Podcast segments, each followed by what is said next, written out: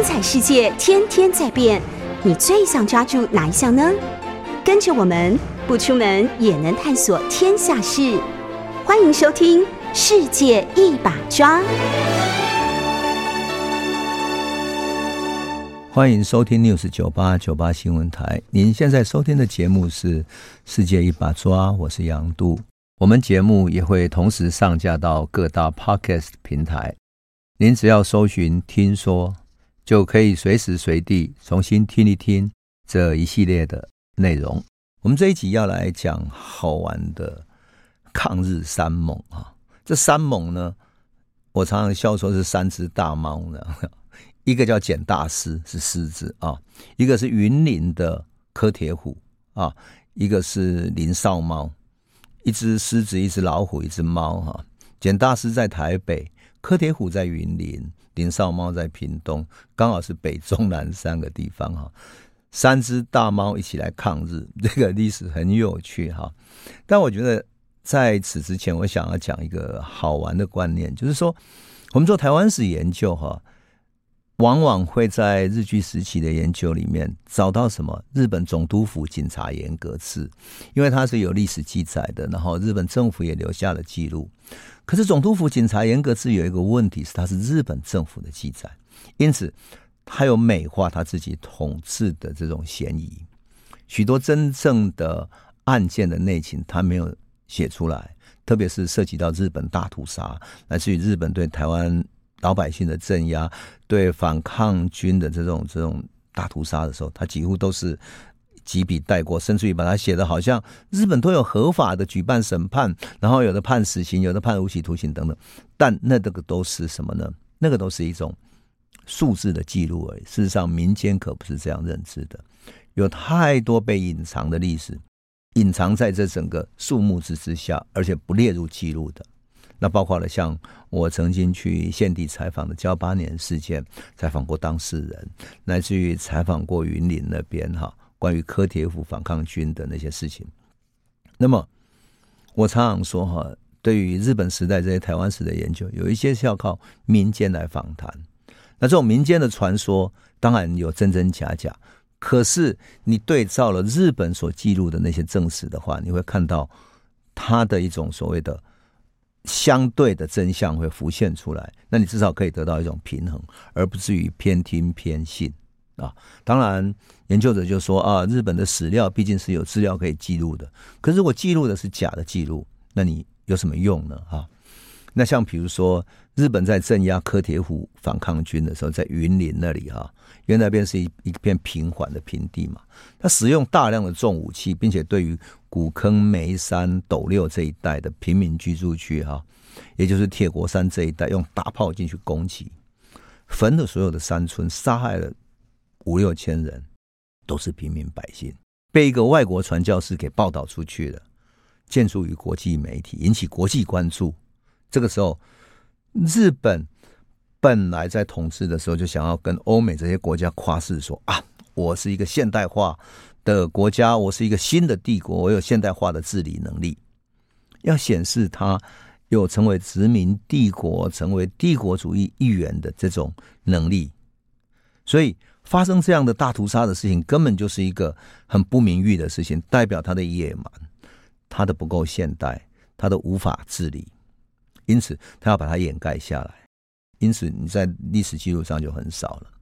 表面上当然，日本会统计说镇压过程有多少死伤啊，多少逮捕者，经过审判后怎么样了？那事实上，恐怕民间镇压被杀害的人，恐怕几十倍于这些统计数字。我们去民间做田野调查的时候，就会可能发现这些日本总督府警察严格制，其实给外界看的虚文更多，它只是一个给外面看的而已。那么，当然。今天台湾史的研究者都只有做二二八跟白色恐怖，其实是不够的，反而是日据时期这些被淹没的历史，还等待人们去发掘。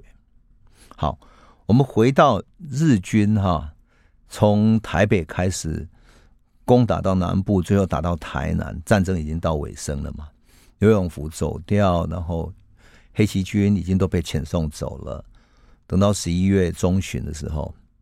自认为已经胜利的这些日本军哈，就让近卫师团分批从打狗港出发，就从高雄出发回到日本了。可是呢，台湾的义民军反抗哈没有停止下来。从一八九五年的年底到一九一五年噍吧哖事件，二十年之间哈，从台北到最南端的屏东哈，从闽南人、客家人到台湾的原住民，战役不断不断在发生。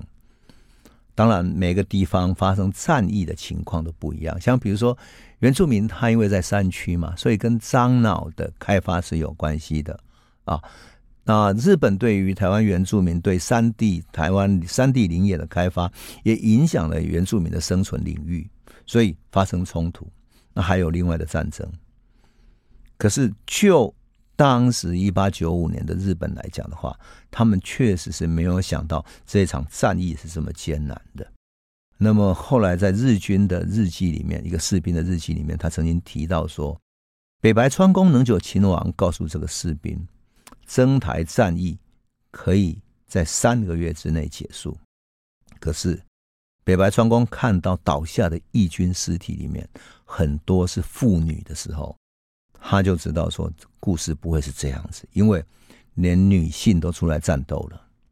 那另外一个日本驻台的战地记者也记录当时台湾人民啊是不分男女老幼参加战斗的，他的记载里面说，我们从潜伏处。暗中窥视敌人的动静，只见每二十人或三十人成群聚集在那里，其中还有妇女持枪的，两抹都有妇女在搬运，你就可以想见是这样的。那么，当然日军对于民众的屠杀就毫不手软了，杀的都是台湾平民百姓，包括了老幼妇孺啊。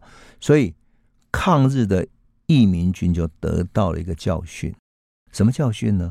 原来战争的对象仅限于军人，对不对？但是因为日军对于义军，他是全面的杀戮的，不分男女的。基于报复，所以攻击的对象就不再限于日本的军人跟警察，甚至延伸到全部的日本人，包括他的眷属，包括日军的眷属。这个就是后来为什么雾社事件里面，记得。赛德克巴莱那部电影里面，他对现场的日本，他的男女老少全面屠杀，因为日本就是这样对付义军的。所以赛德克巴莱对付日本人是这样子，也就是所谓的“你对我如此，我也就是对你如此，以牙还牙”的意思。那么，当然根据历史统计啊，台湾民主国结束一直到林少猫阵亡的一九零二年，大概七年之间哈，台湾在这个。时间里面，他们人们称之为叫七年血战嘛。那日本人在台北、台中、台南几个地方法院所公布的资料，哈，从一八九七年到一九零三年，大概有四千三百九十个案件反叛的案件，哈，被逮捕的呢六千三百七十九个人，判死刑的三千两百四十八个人，无期徒刑八百多个人，这是日军自己的记录。但是在战场上或者战役里面，或者屠村的行动里面，被杀的平民、妇人、小孩，乃至于被焚毁的这些死伤者等等的哈。那当时日本还有一个临时处分令，还有行政处分。临时处分是什么？就是说临时必须进行大量的镇压的时候，就全部就杀了这样。那种被杀身亡的人更是不计其数，所以有人估计说在二十万人以上，有人估计三十万人以上。我想这个就是一个历史的一个情况哈，就是不能只看数字啦，不能只看数字。好，那我们现在来讲第一个反抗者叫简大师哈。简大师很有趣，他是出生在宜兰的人，他年轻时候呢回到漳州的南靖，他的家乡在那里哈，回去祭祖扫墓。那南靖那边大家很习惯练武哈，他就跟人家比赛，结果呢，把宗祠门口一只石狮子举起，居然举得起来哈，而且绕行在那个乡里之间可以绕一圈这样，哇，因为他气力大过石狮嘛，所以姓简，他姓简，所以取名叫简大师哈。结果简大师这三个名字就变成很知名。后来他回到台湾之后呢，哈，他到了三星乡。在一个三星乡在地的地主叫陈辉煌那边的义勇营当担任士兵兵勇哈，后来他经商不顺，等到清廷把台湾割让之后，他进入了绿林，成为在台湾北部率众对抗日本的一个勇士哈。可是呢，起初他对抗日本出师不利，被日本打败了哈。那他躲在哪里？躲在大屯山，就是现在的大屯山，就是从台北士林这边要翻过山，然后翻过去之后，大屯山那里翻过去之后。到金包里，也就是现在金山哈淡水那一带，也就是等于是以大屯山为根据地，那边可以到淡水、到金山、到台北的士林等等，那里当他的根据地，那片还是一片荒野。好，那么他在这里集结以后，集结在这个山区以后，有一度啊，他想要去攻打淡水，但是因为他人不够哈，淡水那边的士兵比较强大，所以没有攻打成功。因此呢，跟另外一路的叫卢锦春所领导的抗日军，两边就合起来哈，用金山、淡水、士林这几个地方，也就是大屯山这个山山区哈，当他的根据地。讲白了，就是以大屯山现在的这整个山区，阳明山这一带，当做他的根据地哈。那么，他参与比较大规模的战役是在哪里呢？在一八九七年五月八号的时候，那一天呢，是日本总督府规定说，按照《马关条约》，给台湾人决定要去要留的最后期限，也就是到这一天之后，你如果没有离开台湾，那么你就算台湾的居民，算日本的国籍了。那么，北部著名的抗日领袖叫陈秋菊这个人，他想说好，没有一部囊绕亏之类啊。你既然下这么大的这种决定，这么大的命令，我要让你漏气一下，所以邀请大家哈，特别邀请简大师一起参与，要进攻台北城。可惜的就是组织上没有协调哈，有的有进攻，有的到了，有的没有到等等。结果呢，先到的人就跟日本军在大道城进行正面作战了，结果军队不够强大，打不进城内，在大道城打不进城内，最后只好被迫撤退了。到了隔年一八九八年的时候，卢锦春跟台湾总督府投降了，啊，简大师势孤力单了哈，就在八月三号的时候，率众跟台北县的知事村上义雄提出了投降请愿书，那九月十号就正式归顺了。可是归顺之后呢，总督府让他们承包士林通往金包里的道路工程。现在翻过阳明山到金山的那条道路的工程，但过了一段时间之后，简大师在整个地方是他的老根据地嘛，所以在这里还是秘密构筑了一些要塞，然后藏一些武器的。最后，日本的参事官对他开始起怀疑了，所以他就在一些人的赞助底下，在一八九八年十二月再度举事起来对抗。当时的民政长官后藤新平就再度派遣使者跟简大师谈判，可是简大师不愿意谈，他开枪把使者赶走了。最后总督府派了部队从北山进行讨伐，攻打进去，打了半天之后，简大师的抗日军几乎被灭掉了，所以他就只好逃亡了。他最后逃到哪里去呢？逃到厦门去，然后再从厦门转到漳州。请求清朝给他庇护，可是我们要知道，日本在占领台湾之后，很快就逼迫清廷宣布什么？清廷宣布福建不割让。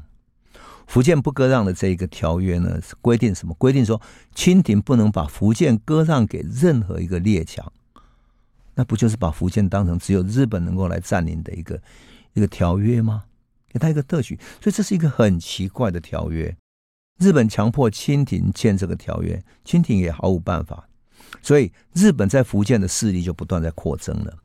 啊，简大师对这个讯息毫无办法，所以他逃到福建，等于是飞蛾扑火嘛。那总督府在一九零零年还特别设立了什么？设立一个对岸事务官，专门处理福建跟台湾的事务。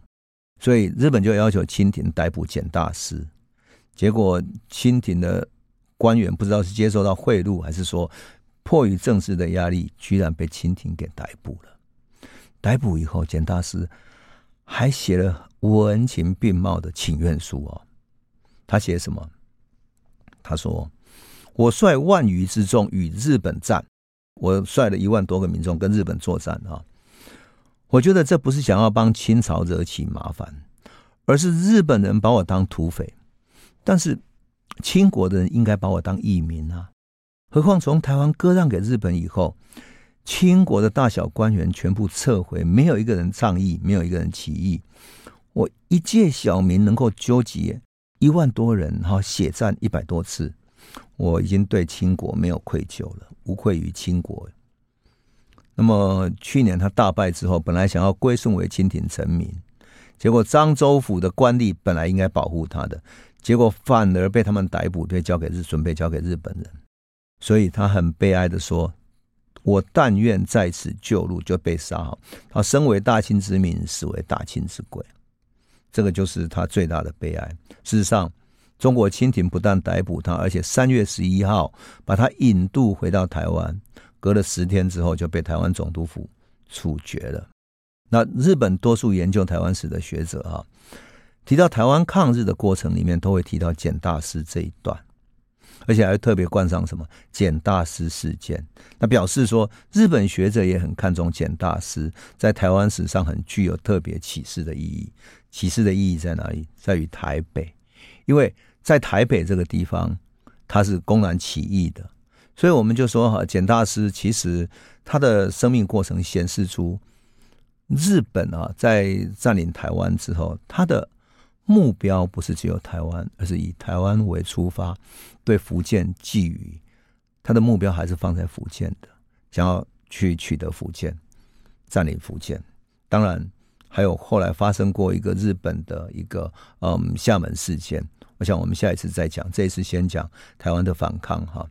那么，当然，一八九七年的简大师事件之外呢，后来还爆发了云林的。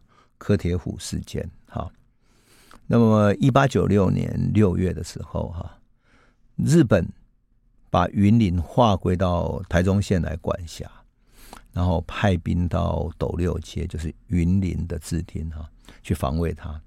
那么柯铁虎，我说这个柯铁虎是啊，姓柯嘛，哈，铁是铁的老虎，这样哈，他没有停下来，他就在六月十号立刻率领六百多个义民去袭击。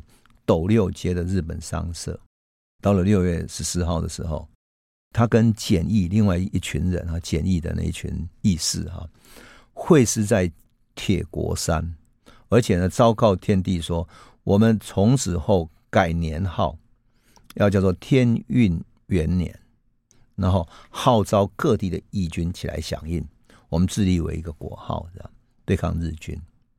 这时候，日军发起围剿的行动了。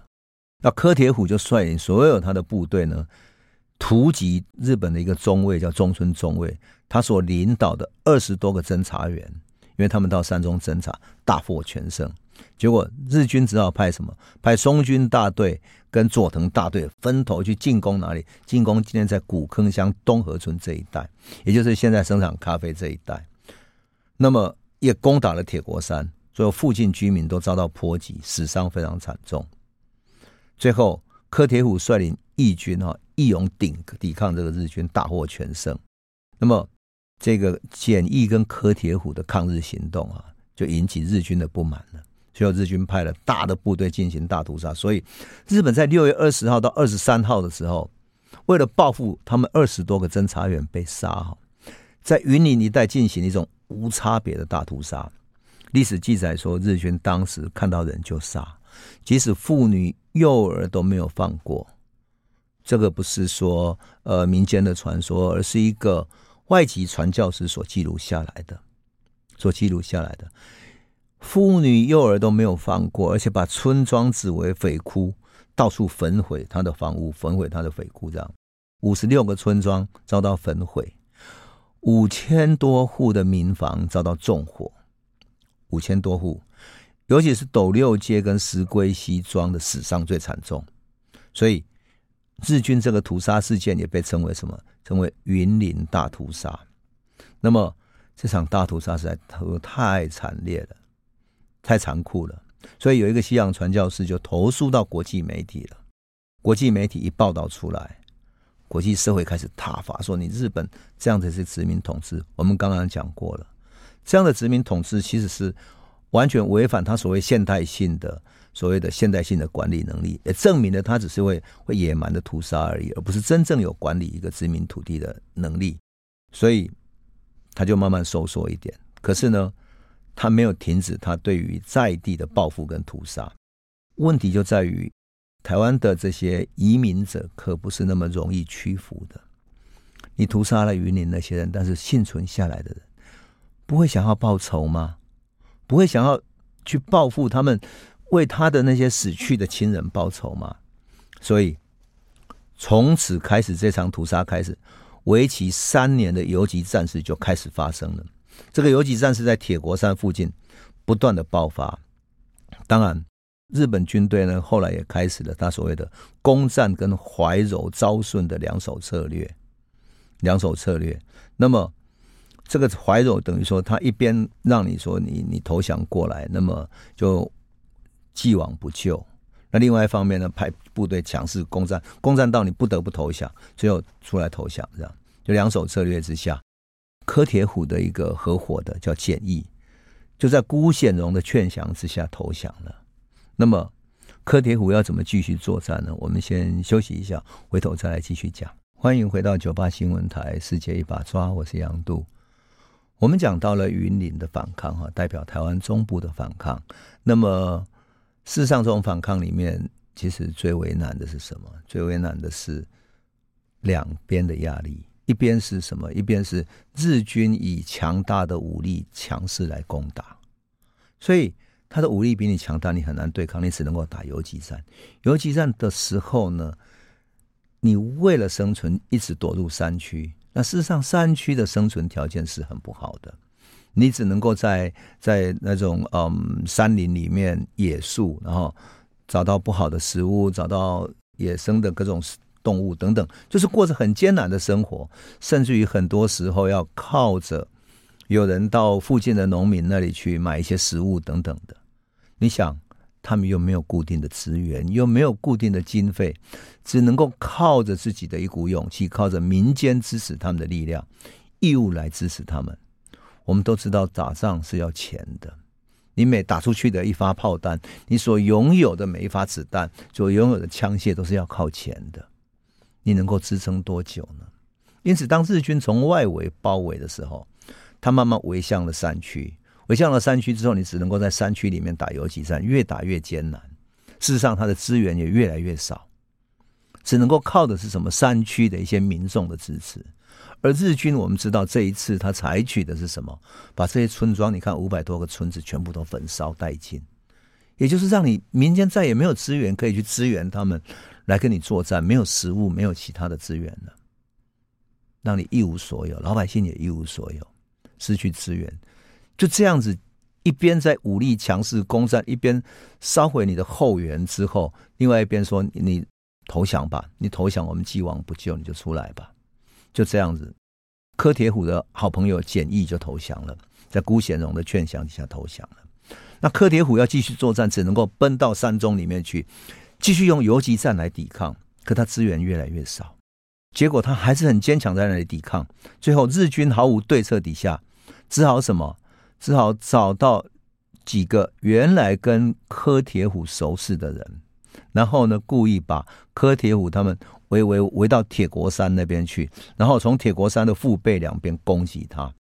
可是即使是这样，依靠着铁国山那个山势以及山里的地形啊，柯铁虎还是把他们攻打过来的击败了。因为至少游击战可以打败他们，可是柯铁虎也伤亡惨重，伤亡惨重。总督府发现说，他用怀柔政策几度招降都无效，所以后藤新平哈，台湾长官后藤新平干脆派了一个官员到斗六去招降他，直接就说：“我代表后藤新平，台湾长官，我是有权威性的，我来跟你谈判，你愿不愿意？”的那柯铁虎知道说，在四面被包围底下，粮草不够，再来要补充的军火也不够了。枪弹都不够了，怎么办呢？最后终于在一八九九年，他的身体也不好，坦白讲，所以一八九九年他放弃抵抗，归顺到日本官方。到一九零零年他就生病过世了。可是啊，在日本在围杀的过程中，在各地所杀害的人，他们可没有这么甘愿啊，他还想帮他被杀害的家人报仇，所以残损的义军依然哈、在各地继续抵抗。最后呢，到了两年之后，就是一九零二年的时候，所有的反抗军终于在当地的士绅游说底下，很多在地的士绅去游说山里面的这些反抗军。请他们出来投降。你想，反抗军能够在山里面啊，靠山野的这些有限的野生的资源，这样生存下来，多么不容易！生存了两年，生存了两年，你真的是你不得说真的，你不得不佩服哈。你想，我们今天去爬山，到山上去，你要做这种野生训练，多么艰难！他们居然能够在山里面生存两年，而且不投降，这么坚定啊！最后，当然。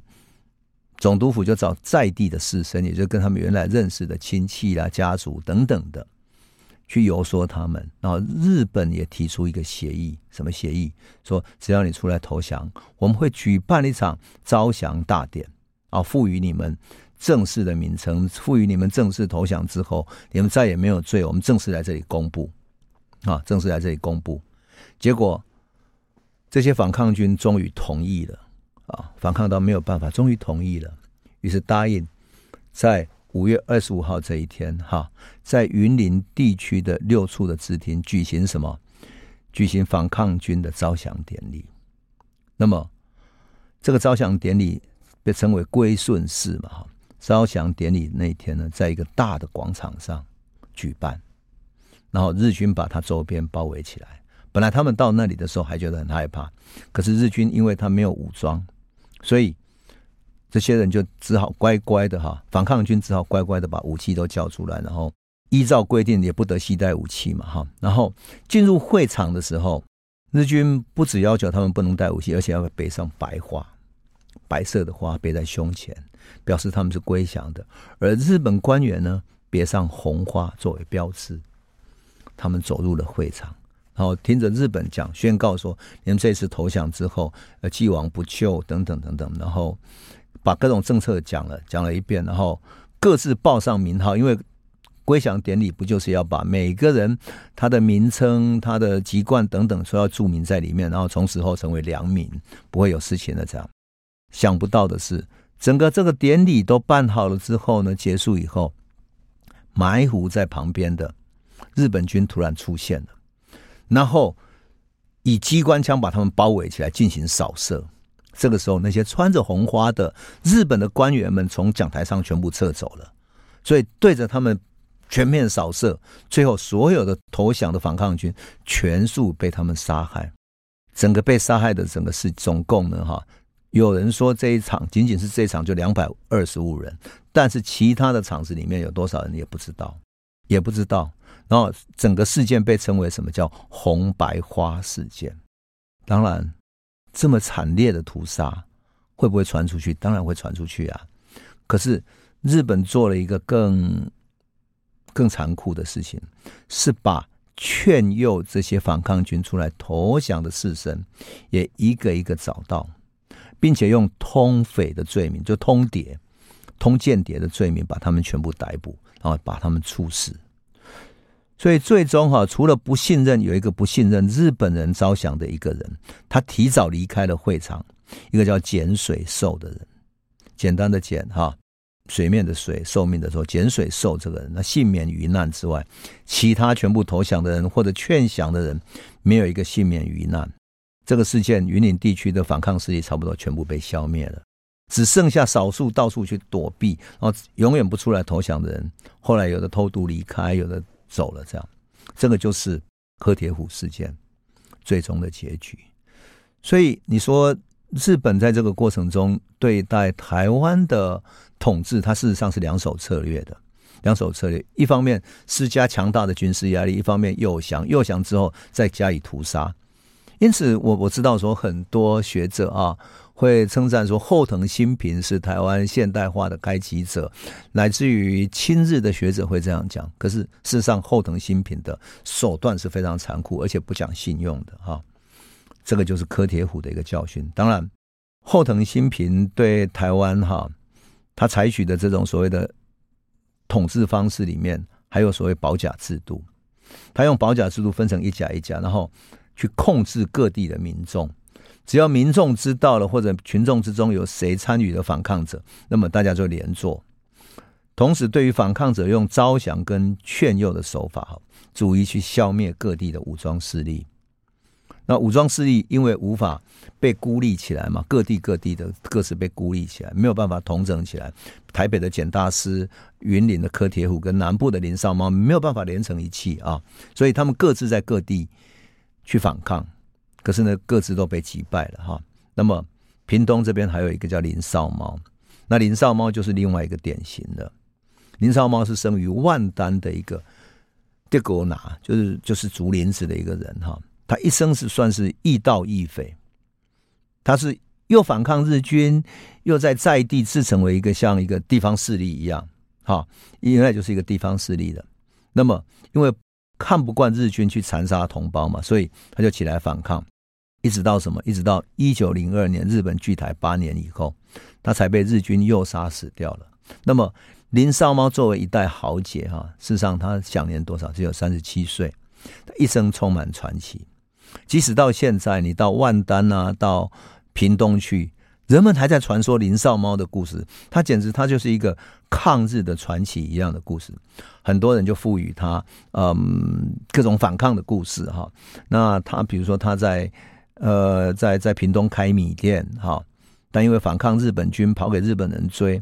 可是呢，因为想念母亲，常常利用晚上回去探视母亲，所以宪兵队现在都还记载说，日本的宪兵队记载里面说，林少猫在屏东的米店叫做什么金长美碾米厂。所以我就说啊，林少猫还是充满传奇。那么他的传奇故事是怎么样呢？我们先休息一下，回来再来说。欢迎回到九八新闻台，世界一把抓，我是杨都。我们节目也会同时上架到各大 Podcast 平台，您只要搜寻“听说”，就可以随时随地重新听一听这一系列的内容。我一个好朋友哈是屏东万丹人哈，我记得我们在念大学的时候啊，我从来没有听过林少猫这个名字，可是呢，作为万丹人的他，他说哇，台湾抗日里面有一个林少猫多么厉害。我说你那个怎么知道？他说我们地方上都有传说啊，原来。林少猫在屏东，在万丹是这么一个有趣的人物，所以我就说哈，这个历史我们常常要从民间去寻找。当然，民间的很多传说是以讹传讹，甚至于说哈被夸大成为一种传奇。可是那里面那些传奇，不就代表了台湾的一种民间的性情吗？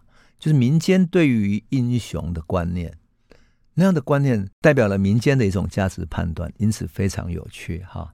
那么，屏东的民间传说哈，老人家传说，林少猫的父亲曾经在阿猴町，就是屏东哈那里，曾经杀猪卖猪肉。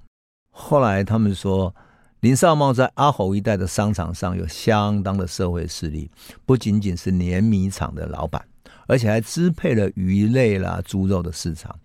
那林少猫也帮他爸爸做生意，所以平常非常慷慨随和，结交不少同业，这样。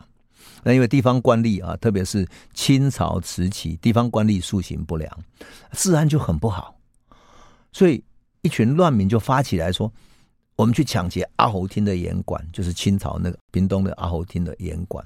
盐馆就是因为当时晒了盐，那盐集中在那里要出售的，要抢劫它。但因为乱民很猖狂嘛，哈，说要把盐馆给拆了。结果林少猫知道这个事情，跑去跟他们说：‘你们真傻。’盐是海水晒干就有的啊，你为什么要去抢它呢？更不值钱呢？哎，清朝的那些乱民觉得哎有道理，就散掉了。所以阿侯听的这个在在地的县长就觉得，嗯，林少猫这个是一个保护严管有功的人，就报给台南的府城。所以清朝时期，知府就把林少猫请到台南去做了一个营官，一个小小的地方官这样。当然后来在清朝后期。林少猫慢慢成为一个地方的势力哈，那么到了清朝统治台湾的时期，林少猫依然是在地非常有势力的一个领袖哈。那么一八九七年四月的时候，林少猫因为看不惯日军对于台湾人的欺压，特别是日本警察，我们都要知道哈，日本刚刚统治台湾的时候是用军警来进行统治的，特别是警察进行地方统治。日本没有设地方的，比如说地方的行政，呃，比如说地方我们现在有的所所谓的嗯乡公所啊等等，没有，他都靠日本的警察在统治的。所以这种警察的统治让民间非常的不满。那林少茂就率了一名四百多个人去围攻东港的日军的营房。当天黄昏的时候，哈，他又率领三百多个人去攻击潮州的宪兵所在地。然后到九月的时候，又带领了四百多个人去攻打哪里？攻打阿猴城的宪兵驻在所。到十二月去攻击内埔的办务署。换言之，有好几个警察在这个他的攻击里面被他击毙死掉了，这个都是还是建筑于日本的警察严格制的记载的，很有趣。那么据说哈，林少猫虽然是用土枪，但是他很会卧击，就是趴着射击，然后弹无虚发，而且会利用山势攀越山涧，整个像猴子一样哈飘忽柔腾，然后。往往会绕到那个日本兵的后面，然后去后面袭击他们，所以日本人非常怕他哈。所以他们说日林少猫几次能够痛击日军是有道理的。那很多的历史记载说，林少猫跟台北的简大师、云林的柯铁虎称为抗日三猛。可惜的就是这三个猛将没有能够结合起来哈。到了一八九八年的时候，林少猫率领两百多个抗日的义民偷袭了。东港的办务署，结果呢，到了十月二十七号，又率领两百多个人攻打阿猴城。这个时候的林少猫其实已经变成一个势力了，他能够带领几百个人不断去攻击。可是日本对他毫无办法，因为他的行踪飘忽，他有在地的势力，还有地方的掩护，所以日本根本没有办法找到他啊。那么后来攻击完了之后，终于引起了日军的注意哈。在一八九八年十月二十八号的时候，林少猫去攻打了潮州的办务署。那因为台湾总督府这个时候开始开征地方税，所以引起老百姓的不满。我们都知道，台湾在清朝时期不会开征地方税的。等到日本把台湾的土地地籍划定的时候，开始开征地方税，所以老百姓不满。那么林少猫就得到抗日基地，包括凤山的厝庄，哈。还有沟仔钱庄等等的响应，加上什么？屏东地区有万峦、五沟水、新北市、九块厝、打铁等等。我每一次看到这些名字都很有趣，然后看到日本这个记载哈，这些其实就是很台湾在地的征讨的这种名称。可是各地的庄民都加入攻打潮州的义勇军，你就可以想见啊，林少猫所借以。成立的所借以存在的，绝对不是像柯铁虎他们在山区里面，而是在各个庄头里面，各庄头里面互相掩护、互相保护起来的。所以林少猫变成一个地方上很重要的领袖。那么林少茂就同心协力的哈去攻打日军。那本来声势浩大的抗日义勇军有一千多人呢，去攻打潮州的办务署，他们的署长叫什么？叫赖护进，还被。抗日军砍下头颅，肋骨也被拔走了，可见的人民对日军是多么怨恨哈。然后还有来自万丹大营的哈宪兵队，本来哈这个宪兵队是要来攻打林少茂的，想不到他们半途中被抗日军截杀了。隔天就是在三十号的夜里哈，本来从凤山来救援日军的火力强大的日军哈，终于到达了，然后抗日军才撤走。好总之呢，一八九八年这场战役使得抗日军哈跟日军直接对抗，大战起来了。当然，在地各地的掩护也受到了影响，所以抗日军就逐渐撤到山区，撤到屏东的山区了。我们都知道，屏东山区是靠近原住民所在的那个山地啊。好，到了一八九九年的时候，总督府就改变政策了。他知道林少猫在地有太多势力、太多村庄支援他了，所以改成用招降的。他就找找打狗，就是高雄这边的富商啊，陈忠和哈，还有包括凤山的陈少山等等的，来劝林少猫来投降。可是林少妈给他开出一个条件，很有趣，他说，第一个割凤山近郊给他定居，然后开垦荒地不得课税等等的。